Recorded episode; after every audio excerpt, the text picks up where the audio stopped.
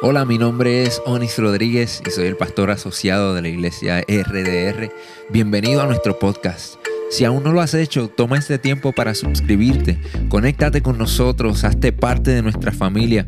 Esta es nuestra manera de invertir en ti y por eso queremos conectarnos contigo para que obtengas todos los recursos que proveemos para ti. Si ya eres parte de nuestra familia, comparte nuestro contenido con tus amigos. Estaremos actualizando este podcast todas las semanas, así que quédate conectado con nosotros y riega la voz. Esperamos que este mensaje sea de mucha bendición para tu vida. Qué momento tan hermoso que el Señor nos ha regalado de tener vida, poder estar en su casa. El Señor ha sido bueno, más que bueno. Saludo a todas las personas lindas que nos están viendo en vivo y si nos ves durante la semana también bendecida tu vida. De verdad que Dios ha sido muy bueno, mis hermanos. Muy, muy bueno. Yo voy a invitarle antes que sigamos que te pongas de pie y vamos a darle gracias al Señor por esta mañana. Vamos a orar. Que el Señor en esta preciosa mañana nos habla nuestra vida. Y donde estás, cierra tus ojos, conéctate con el Espíritu Santo. Señor, te damos gracias por tu presencia. Gracias porque estás en este lugar. Gracias por la vida. Gracias por la salud. Gracias por el privilegio de estar en un lugar como este, en tu casa, en la iglesia, con nuestros hermanos en la fe. Gracias por la salvación, gracias por la redención, el perdón de pecado. Gracias por tu fidelidad, Padre. Contigo todo y sin ti nada, Señor.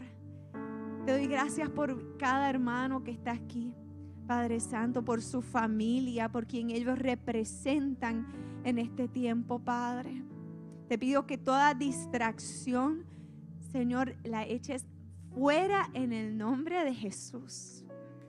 Que lo que el enemigo muchas veces viene a traer confusión a nuestras vidas, a traer tristeza, a traer desánimo, en el nombre de Jesús lo echamos fuera, Padre.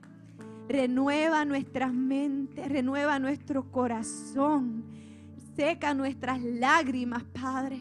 Sé tú renovando el gozo de la salvación, Padre porque el dinero lo podemos perder, podemos perder, Señor, todo en esta vida. Pero si, lo, si te tenemos a ti, lo tenemos todo, Padre. Renueva esa, ese gozo en nuestro ser, Padre. Que el enemigo no venga a traer tristeza, sino que vivamos en el gozo del Señor y su salvación. Que cada día, Señor, eso sea lo que nos impulse, nos levante nos anime, Padre Santo, porque realmente tú has sido demasiado de bueno con nosotros. Muévete en esta mañana como lo has hecho desde ya. Padre, recibe nuestra adoración. Bendigo la vida de, de los adoradores que estuvieron, de los músicos de comunicaciones, de cada uno de los de conexión, los que trabajan con los niños, Padre sigue renovando su fuerza, bendiciendo su vida. Recibe cada una de las cosas que hacen, Padre, como una adoración delante de tu trono. Háblanos en esta mañana. Padre Santo, renueva nuestro espíritu y nuestro ser. Sé tú, Señor, renovando todo en nuestras vidas. Queremos salir de este lugar, Señor, llenos de ti, llenos de ti renovados, Padre, para estar preparados para la batalla que está allá afuera. Prepáranos, Señor. Ponnos la armadura del Espíritu Santo.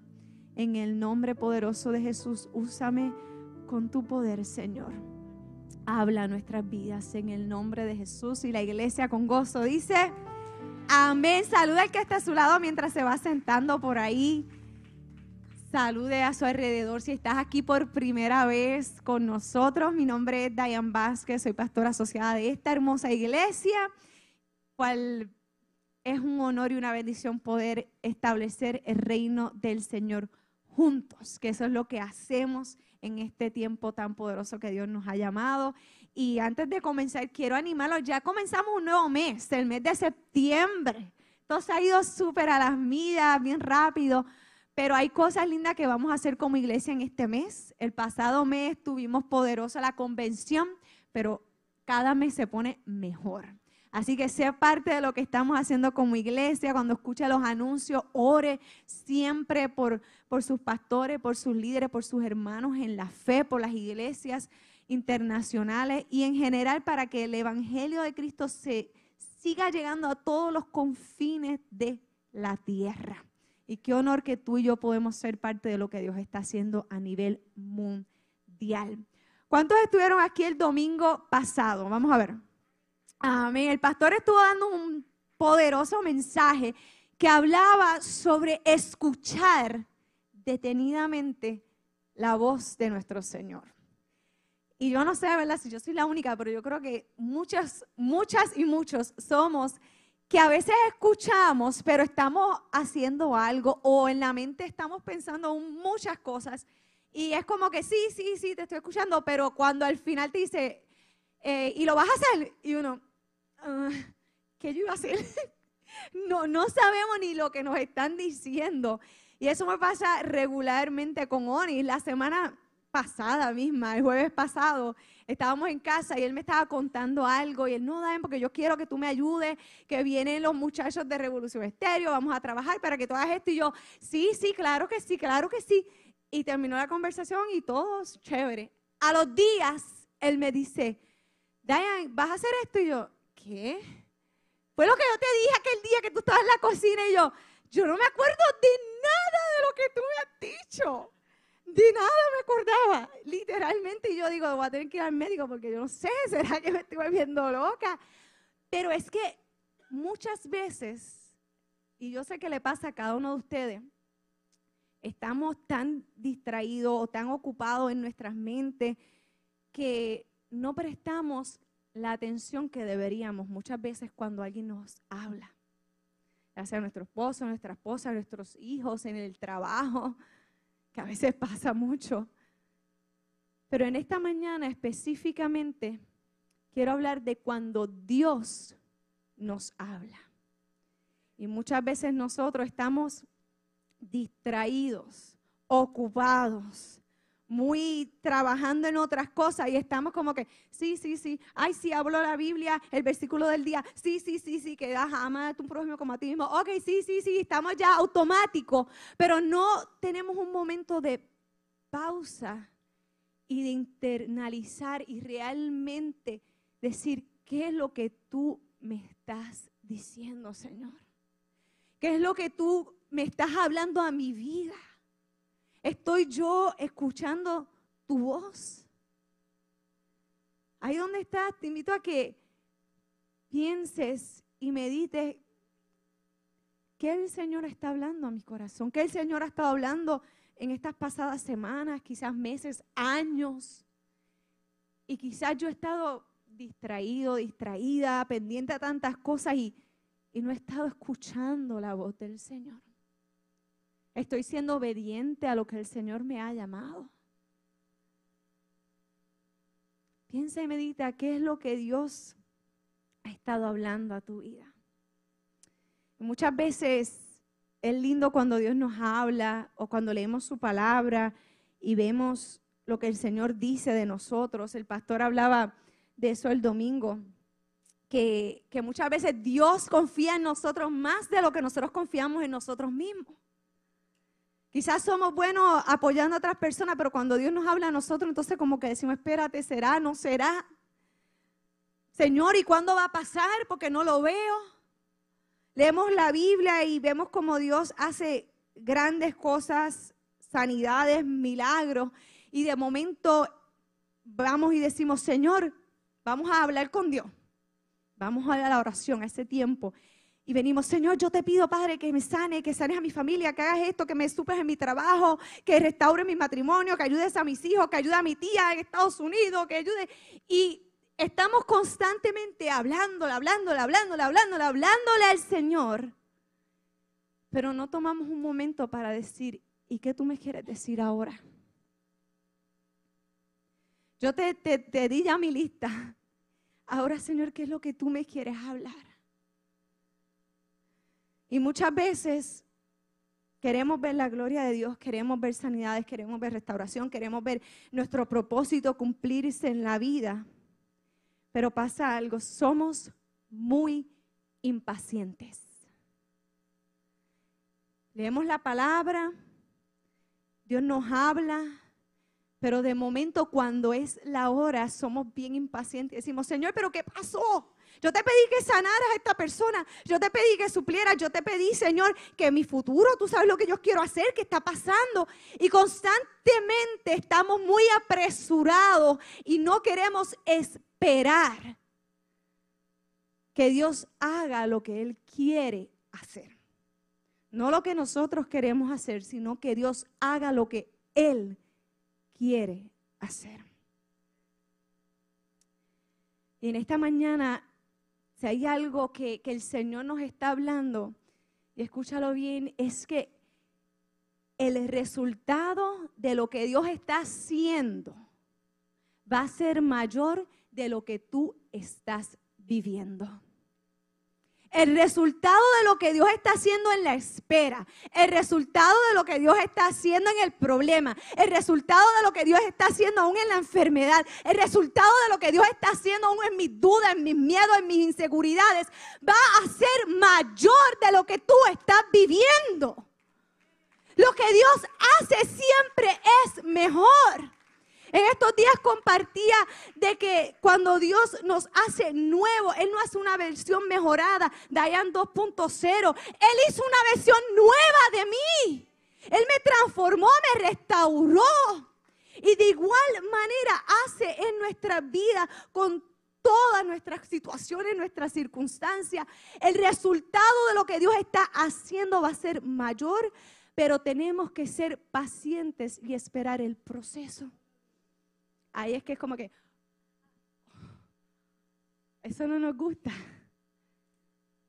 Y es porque somos una, vivimos en un tiempo que todo es tan rápido, todo es fácil, tenemos el celular.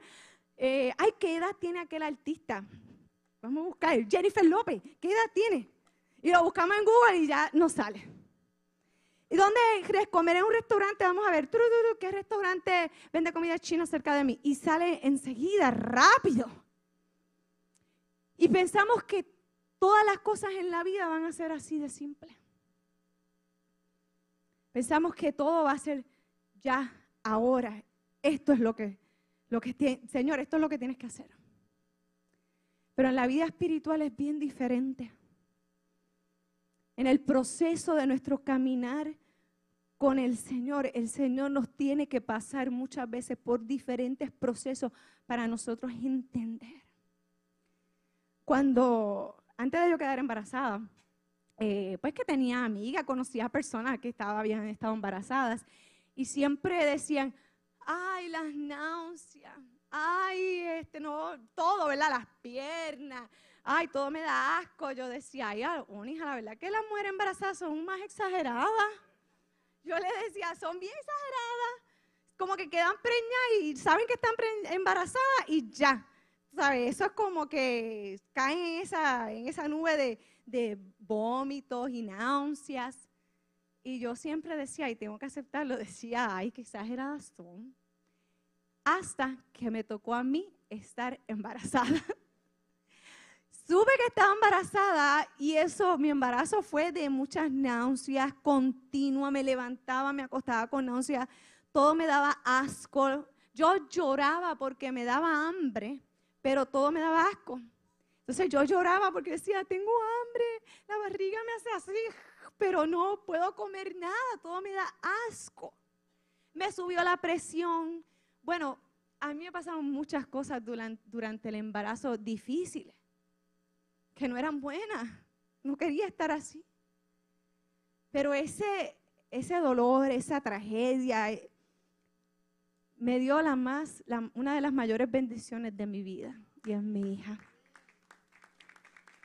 Y muchas veces en nuestra vida el Señor está preparando algo, formando algo para tu, vida, para mi vida, pero no estamos dispuestos a esperar el proceso. Decimos, no Señor, pero es para mañana, que yo lo quiero, pero es que un hijo no se tiene de un día a otro. No lo puede tener en tus brazos. Tiene que pasar por un momento de transformación.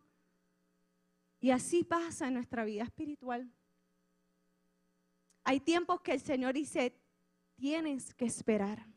Porque el resultado de lo que yo estoy haciendo quizás no lo ves, pero va a ser mejor de lo que estás viviendo, va a ser mejor de lo que tú anhelas. Pero tienes que ser paciente.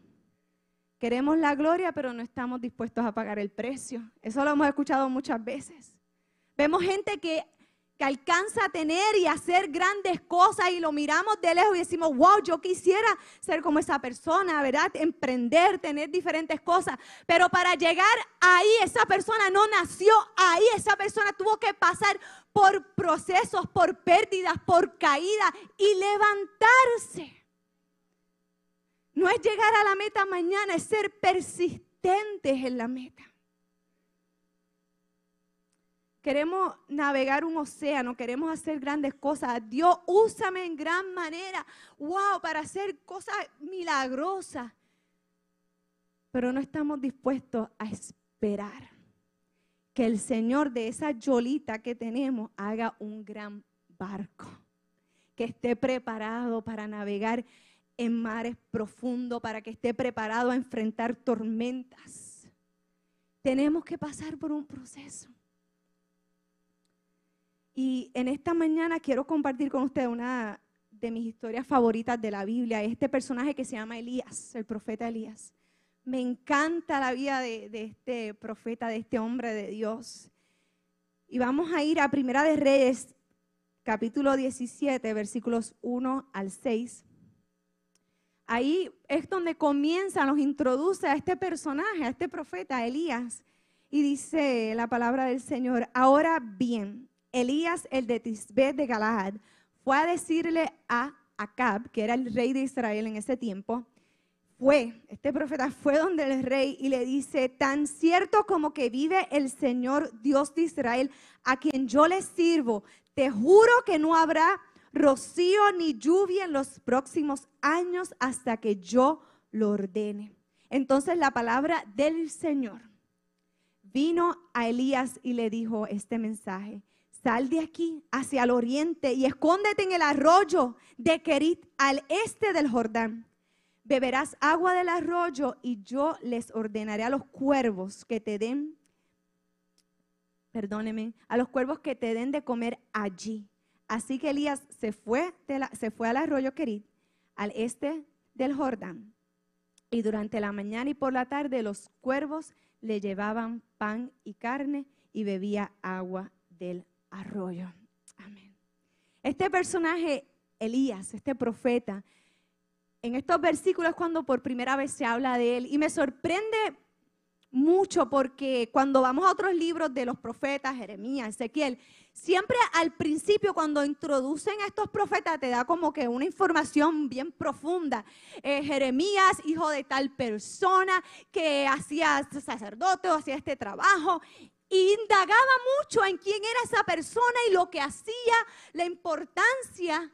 Pero cuando la Biblia nos presenta a Elías por primera vez, nos comienza a decir que Elías, el de Tisbé, Elías, el de Tisbé de Galad, eso es todo lo que nos da, no nos profundiza quién era su familia, su descendencia, qué era lo que él hacía. Solamente nos dice que era Elías, el de Galad. Y me encanta porque muchas veces pensamos que, que Dios necesita que nosotros seamos alguien para usarnos. Pero Dios usa a quien Él quiera como Él quiere. Luego más adelante en el Nuevo Testamento, mira lo que dice Santiago de Elías.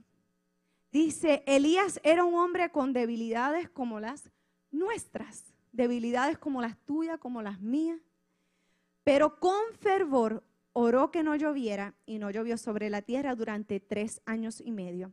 Volvió a orar y el cielo dio su lluvia y la tierra produjo frutos. Un hombre con debilidades igual que tú y que yo, mas él creía en la palabra del Señor. Y cuando vemos, cuando él comienza a hablarle al, al rey Acab, no dice, En ningún momento dice, el Señor se le apareció a Elías y le dijo, ve y dile al rey Acab esto. Sino que dice que él fue ante el rey Acab y le dijo, no va a llover. Y en ese tiempo en la nación de Israel había un declive moral e idolatría.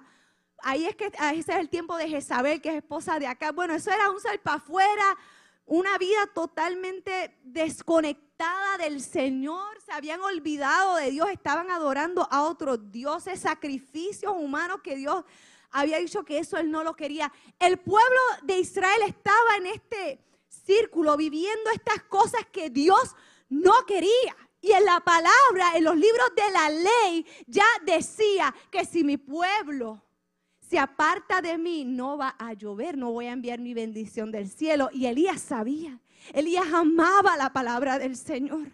Y Elías fue donde Acab y tuvo los pantalones de decirle, ¿sabes qué? Por todo lo que ustedes están haciendo, no va a llover en esta tierra. Él sabía el anhelo del Señor, lo que Dios había dicho. Él no estaba esperando que Dios bajara y le dijera. Él dijo, espérate, espérate, lo que estoy viendo no es lo que Dios anhela. Y él fue delante del rey y le dijo, no va a llover por un tiempo. Y luego, me encanta porque ahí es que viene esto que el Señor le dice a Elías. Vete al Querit, vete al arroyo que está allá al lado del río Jordán allí yo quiero que tú te vayas. A ese lugar que quizás para muchos era como que, ok, quizás allí, que tú vas a hacer allí solo, pero Dios le dijo a Elías, yo quiero que tú es necesario que tú vayas allá. Y me encanta porque Elías, yo me imagino en, la humanidad, si él dice, no va a llover, él diría en su humanidad, ¿verdad? Yo lo pensaría así ok, yo voy ahora, voy para mi casa, voy a coger agua, como cuando nos envían lo del agua a nosotros, que no va a haber agua, ya uno corre y empieza a llenar todos los baldes y todas las cosas de agua. Pues yo imagino que Elías en su humanidad quizás diría, bueno, yo voy para mi casa, voy a llenar todos los baldes, toda la cisterna, para que cuando se vaya el agua, yo pueda tener agua. Yo voy donde mi familia porque tengo que decirle a mis tíos, a mis primos, que no va a haber agua. Pero Dios, en cambio, le dice, vete al Querit.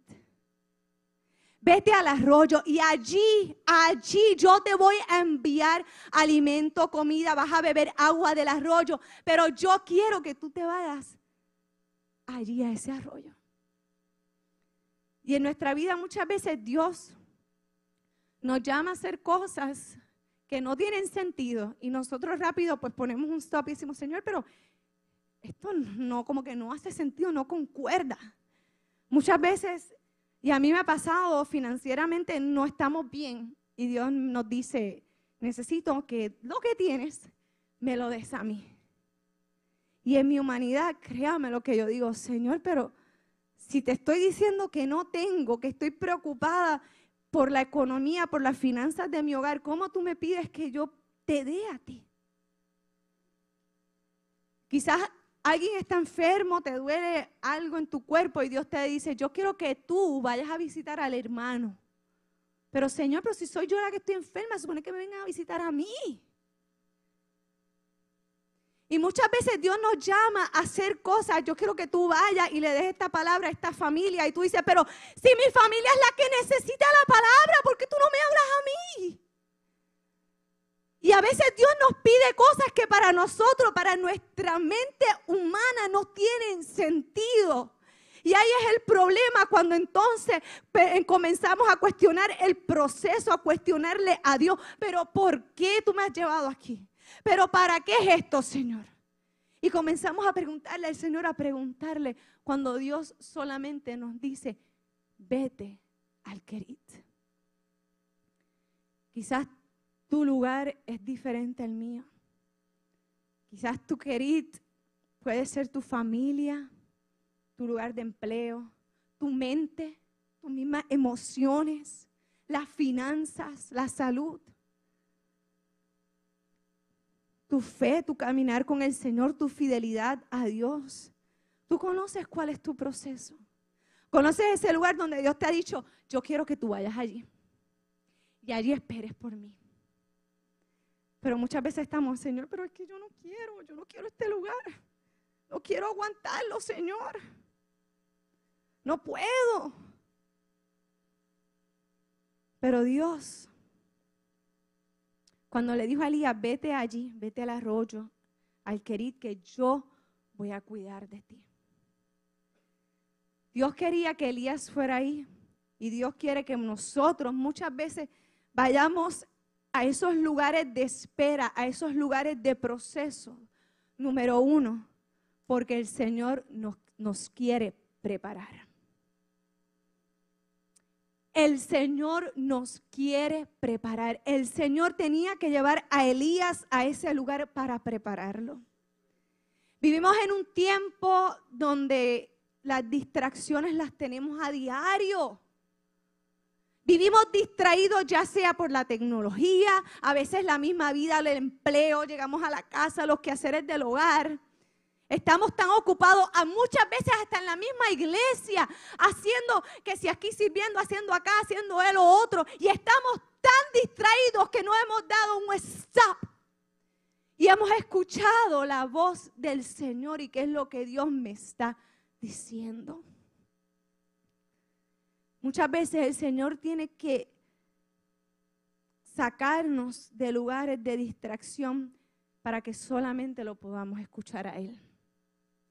Muchas veces el Señor quizás te ha tenido que alejar de amistades, que quizás tú dices, pero eran mis amigos, ¿qué pasó? ¿Por qué estoy aquí? Es porque el Señor quiere que tú te conectes con Él. Quizás en tu vida estás pasando por diferentes procesos que te has sentido sola y solo. Y es que el Señor quiere que te dice, como cuando los nenes chiquitos, mi nena que está jugando pelota y de momento batea la bola y coge para cualquier lado. Y yo, acá, vela, mírame, aquí, mamá está en primera base. Yo me imagino que así mismo hace Dios con nosotros. Dice, hey, no mires, no mires a otros jugadores, no mires la bola. Mírame a mí que estoy aquí, te estoy llamando. Que corra la buena carrera. Ven, ven, yo creo en ti. Pero andamos distraídos con lo que hace aquel, con lo que Dios hace con aquella persona y no vemos lo que Dios está haciendo en nuestra vida. La santidad, Dios, Dios nos lleva en un proceso, a veces en esos procesos que nos tiene ahí mírame aquí, mírame aquí, llévanos, vente de la manita. Nos está preparando, nos está capacitando, nos está cada día llevando de gloria en gloria, nos está renovando y nos está haciendo santos delante de Él. La santidad, sabes que no es una emoción. La santidad no es venir a la iglesia un domingo o un miércoles. La santidad se demuestra en nuestra obediencia al Señor. Por eso tenemos que cortar, porque muchas veces aún cosas llamadas espirituales pueden ser de distracción a nuestras vidas. Y Dios nos está llamando a serle obedientes a Él. Porque Él sabe que podemos ganar el juego, Él sabe que podemos hacer el home run, pero tenemos que estar pendientes a lo que dice nuestro Señor Jesús. Muchas veces Dios nos lleva al querit, Número dos, para romper paradigmas. A través de la historia de la humanidad, y vemos principalmente en la Biblia, para la nación de Israel, para esta cultura, en los cuervos, era algo que era impuro. La misma Biblia lo señalaba a estos ¿verdad? animales como impuros. Y me llama tanto la atención cuando leí esta historia que Dios le dice a Elías, a este hombre que conocía la Biblia porque él fue donde el rey a hablarle, mira, esto es lo que dice Dios, aquí ya está escrito, o que él sabía la Biblia, él sabía los animales que eran puros e impuros, todas esas cosas él las sabía. Y de momento Dios le dice, Elías, yo necesito que tú te vayas al Kerit, allí yo voy a enviar cuervos que ellos te van a alimentar. No era un restaurante, no era que le iban a enviar comida por Uber o por, qué sé yo, de, de, Chile. Era que allí iban a llegar cuervos volando, animales que están sucios porque no se limpian los pies. Y por lo general no sabemos qué alimento le llevaron, pero si vemos los cuervos lo que comen no es muy bueno. Y dice que los cuervos iban a llevar alimento a Elías. Yo me imagino que para Elías eso sería difícil. Pero ¿cómo Dios va a hacer esto? ¿Cómo me va a enviar comida con estos animales? ¿Por qué no envío un perrito con un plato en la cabeza, con la comida bien limpiecita? No un pájaro que me imagino que quizá lo tendría en el pico o en las pezuñas. Dios estaba tratando de decirle a Elías, Elías, yo hago lo que yo quiera con quien yo quiera. Y muchas veces, lamentablemente, yo que me he criado en la iglesia por años, que he tenido la oportunidad de asistir a diferentes iglesias, conozco a gente que lleva años de años de años yendo a la iglesia, pero vive bajo este manto de religiosidad, que Dios no puede hacer esto, que Dios no se puede mover así. Pero Dios le decía a Elías, hello, abre los ojos, mira lo que estoy haciendo, estoy haciendo algo nuevo. Lo que yo hago es poderoso, es milagroso. Igual pasa en nuestras vidas. Muchas veces vivimos con una banda en nuestros ojos. No, no, es que Dios se tiene que mover de esta manera porque si no, ay, no, no, eso no es Dios. Y Dios te está diciendo, hello, yo hago lo que yo quiero, con quien yo quiero. Si es más, si Dios te usa a ti, me usa a mí, no va a estar suficiente con eso. Siempre yo digo cuando a veces estoy como que diga, ay Señor, ¿serás tú? ¿No serás tú? Digo, si Dios me usa a mí, imperfecta como soy, como Dios no puede hacer grandes cosas. Como Dios no puede hacer de lo imposible posible. Como Dios no puede restaurar. Como Dios no puede moverse de una manera poderosa. Porque Él es Dios. Y muchas veces nos tiene que llevar allá a Riachuelo, al Querit, para romper esa barrera que nosotros tenemos de religiosidad que cargamos por años y no nos deja ver la gloria de Dios en nuestras vidas y a través de nuestras vidas. Número tres. Muchas veces Dios nos lleva al querit para que nosotros aprendamos a depender de Él. Allí no dice que Elías estaba con gente. Ahí no dice que tenía allí sus amigos, no dice que Dios le dijo, ay, vete allí al Kerit, yo te voy a enviar a tus amigos, a tu familia, y allí pues tú vas a tener un picnic todos los días. Dios le dice, vete allí, que yo te voy a enviar alimento y vas a beber agua de riachuelo, del arroyo. Muchas veces Dios nos lleva al querir para aprender a depender de Él. Elías tuvo que aprender a depender de Dios para comer. Porque yo imagino que quizás le daba un poquito de hambre antes de la hora que le llegaba, que supone que llegaran los pájaros y tenía que esperar. Ay, tengo que esperar que lleguen los cuervos. ¿El Señor vendrá hoy o no vendrá? ¿El Señor hará el milagro o no lo hará? Yo me imagino que él estaría quizás a veces, ay Dios mío, hoy tengo más hambre que ayer. Llegarán los cuervos a traer mi comida. Él tuvo que aprender a depender del Señor. Y esto era un recordatorio diario, diario, porque tuvo que todos los días tenía que esperar a que los cuervos le trajeran alimento. Esto era un recordatorio diario de la fragilidad humana, pero también del poder milagroso de Dios. En un lugar de soledad, Elías encontró que solo Dios estaba ahí. Señor, es que estoy solo, estoy sola, nadie me escucha. Nadie sabe por lo que yo estoy pasando. Voy a la iglesia, la gente me saluda, pero nadie sabe mi dolor, nadie sabe por lo que estoy enfrentando. Pero ahí donde tú estás, en esa aparente soledad, Dios está contigo.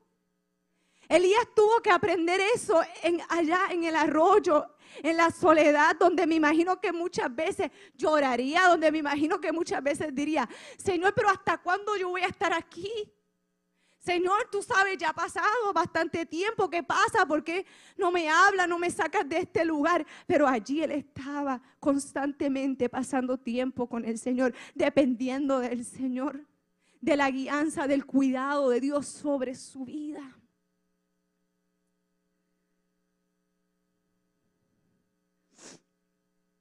Y Dios en esta mañana nos está hablando y nos está diciendo, ¿estás dispuesto a escuchar mi voz? ¿Estás dispuesto a ir al arroyo cuando no tiene sentido? ¿Estás dispuesto a realmente entender lo que yo te estoy diciendo? ¿O solamente estás, sí, sí, sí, Dios, sí, sí, sí, sí, sí, sí, sí, sí, sí? Y de momento cuando llega, Hija, pero ¿qué pasó aquí? Y es que Dios te estaba hablando, pero no estabas escuchando. ¿Qué es lo que Dios ha estado hablando a tu corazón? ¿Qué es lo que Dios ha estado poniendo en tu vida cuando abres la palabra del Señor? Cuando a veces te has sentido sola, solo, triste, que nadie te escucha, que tienes tantas inseguridades, tantos miedos y abres la palabra y el Señor te dice, yo estoy contigo, esfuérzate y sé valiente, pero de momento cierras la Biblia y sigues caminando, pero el Señor te dice, mira mi palabra, yo estoy contigo, esfuérzate y sé valiente, no temas ni desmayes.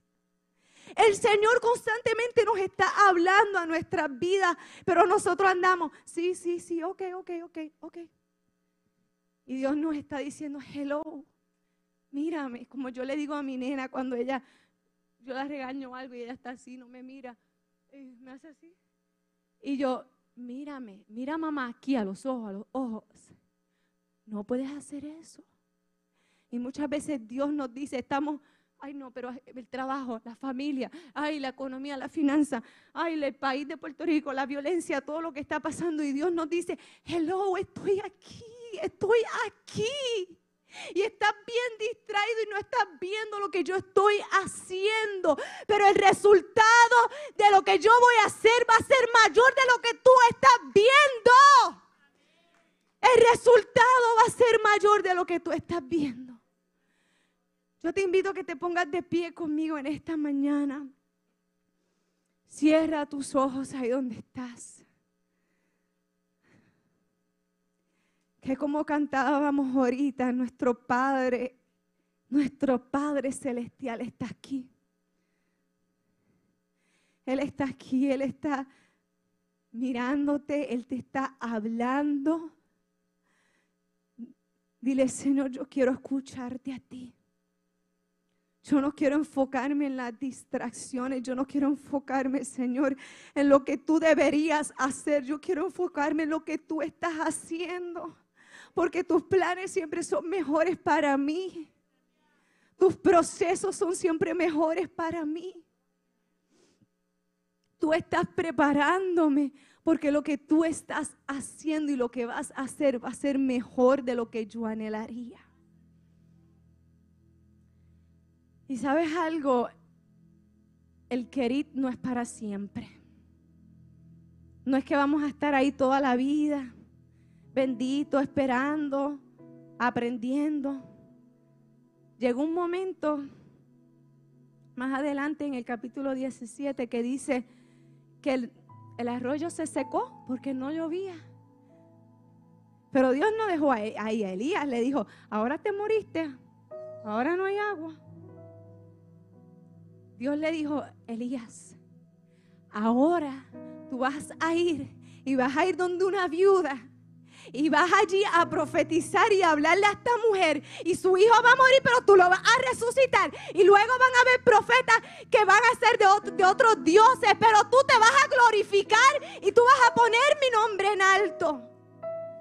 Ese lugar no es para siempre. No es ese lugar donde tú tienes que quedarte ahí. El Señor en ese lugar te prepara, te moldea.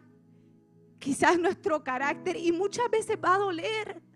Muchas veces, Señor, pero ¿por qué tengo que pasar por esto? Pero ¿por qué mi familia? ¿Pero por qué me siento solo? ¿Por qué, Señor, esto?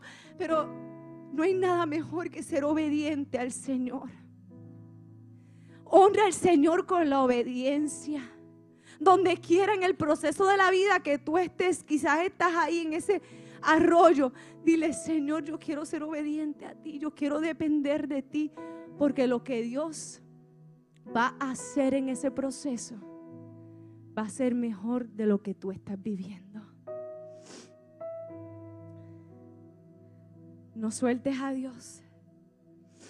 No lo sueltes, no lo abandones, quédate ahí, séle fiel al Señor, honralo con la obediencia para que cuando lean el capítulo de Tanja, de Pepe, de Jean Paul, de cuando lean el capítulo de Joanny, digan, esa persona era un hombre y una mujer con debilidades como las nuestras, pero con fervor oró y creyó y vio la gloria de Dios que cuando lean tu capítulo en el cielo diga, ¿sabes qué? Como Carmen era débil como cualquier ser humano, pero lo oyó y le creyó al Señor y vio la gloria de Dios. Esa es la historia que yo quiero que cuenten de nosotros. Esa es la historia que Dios quiere contar de ti y de mí. Que a pesar de que pasamos por el querid y pasamos por el proceso, la gloria del Señor se vio en nuestra vida. Fuimos persistentes, creímos, obedecimos, honramos al Señor. Aún en el porqué, aún en el dolor. Señor, que se haga tu voluntad y no la mía.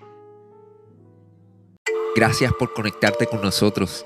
Si este mensaje ha sido de bendición para tu vida, te voy a pedir tres cosas. Primero, Hazte parte de nuestra familia. Suscríbete a nuestro podcast y conéctate todas las semanas con nuestro contenido. Número 2. Comparte nuestro contenido con tus amigos. Y número 3. Considera la posibilidad de asociarte con nosotros. Si Dios ha impactado tu vida a través de este ministerio, ayúdanos con tus donaciones a continuar bendiciendo a mucha gente. Lo puedes hacer yendo a iglesiardr.com diagonal donaciones.